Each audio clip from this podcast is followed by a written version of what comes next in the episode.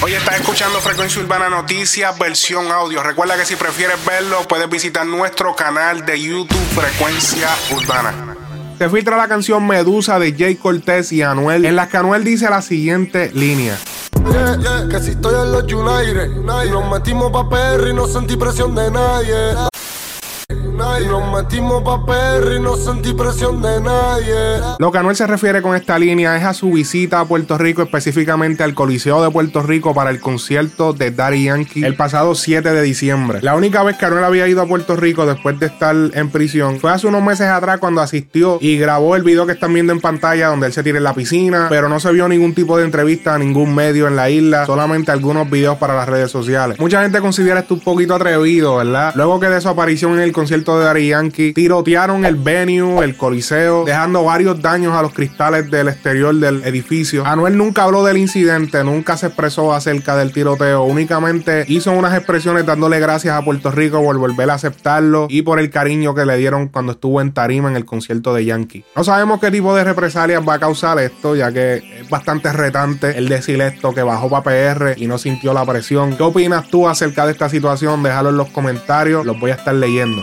La CEO suspendida de los Grammys alega que la premiación está planificada, las nominaciones de la premiación están planificadas. Deborah Dugan, quien es por el momento la cabeza de la Academia de la Grabación, los responsables de celebrar la premiación de los Grammys, dio una entrevista en CBS en donde alega que también además de que estas premiaciones están planificadas, ella fue suspendida injustamente luego de que reportara al consejero general Joe Cat de acoso sexual y luego de que ella misma informara de que hay corrupción en la votación de los Grammy. La academia reportó que ella había ofrecido detener estas acusaciones por la suma de 22 millones de dólares y renunciar al puesto que lleva. Por ese ofrecimiento y por el reporte de un asistente de ella que había reportado que Débora creaba una atmósfera de trabajo negativa y de bullying, fue relevada de su puesto de manera temporal hasta que se investigue el caso. En la entrevista con CBS, Débora menciona que mágicamente artistas que no llegaban al top 20 de los nominados por los votantes de la academia, de un momento a otro sí aparecían por encima de artistas que sí habían sido seleccionados por los votantes. También mencionó que había un gran conflicto de interés en los comités a la hora de hacer estas listas, debido a que habían incluso artistas que estaban nominados en esto, tomando decisiones en estos comités que son los que analizan las votaciones de los votantes, valga la redundancia. También menciona que para la categoría artista del año, alguien que estaba muy atrás en la lista fue movido al top 5 por alguien en el comité que le beneficiaba que este artista estuviese en este top. Débora no quiso revelar el nombre del artista ni de ningún ejecutivo, pero sí aseguró que todo lo que estaba diciendo era cierto.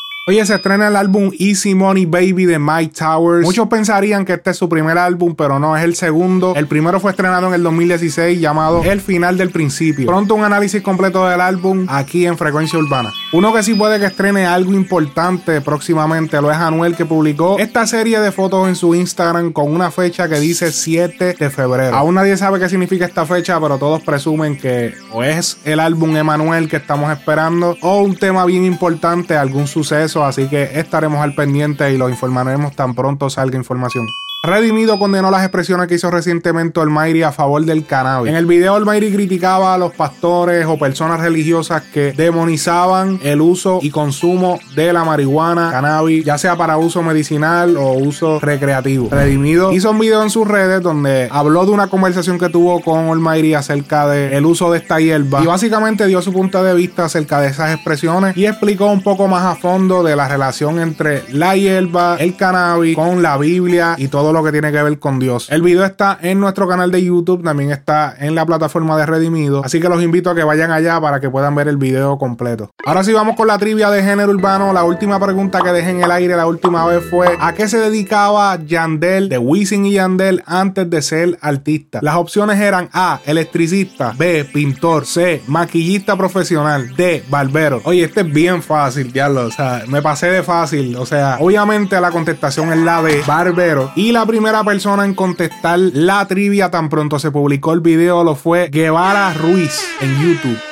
Yandel, como otros artistas y personalidades del género, se dedicaba a la barbería antes de cumplir su sueño como artista profesional y vivir de la música. Otros ejemplos de personas o artistas que fueron barberos lo fue Pina de Pina Records, John Eric, Dalex, Falo, entre otros. Otras personas que también lo tuvieron correcto, además de Guevara Ruiz, lo fue Gamaliel Bernaldez, Kevin Cortés, Steven Troya, Carrasco, James Music, Erickson García, el Gran Nandel, Tamara Ulloa y Roberto Pareja. La pregunta de la trivia urbana de esta semana es la siguiente. Todos saben que Almighty estuvo firmado con Carbon Fiber Music, la compañía de Farruko, y Farro en una entrevista mencionó que antes de firmar Almighty él tenía otro artista que estaba comenzando en ese momento que lo iba a firmar. ¿Quién era ese artista que Farruko quería firmar antes de firmar Almighty? A. Anuel. B. Jay Cortez. C. John Z. D. Mickey Woods. Así que dale rápido, no pierdas tiempo y visita la caja de comentarios y comenta el artista que tú piensas que es. Recuerda las reglas, el primero que diga la contestación correcta es el ganador y luego se escogen los próximos 10 como mención honorífica.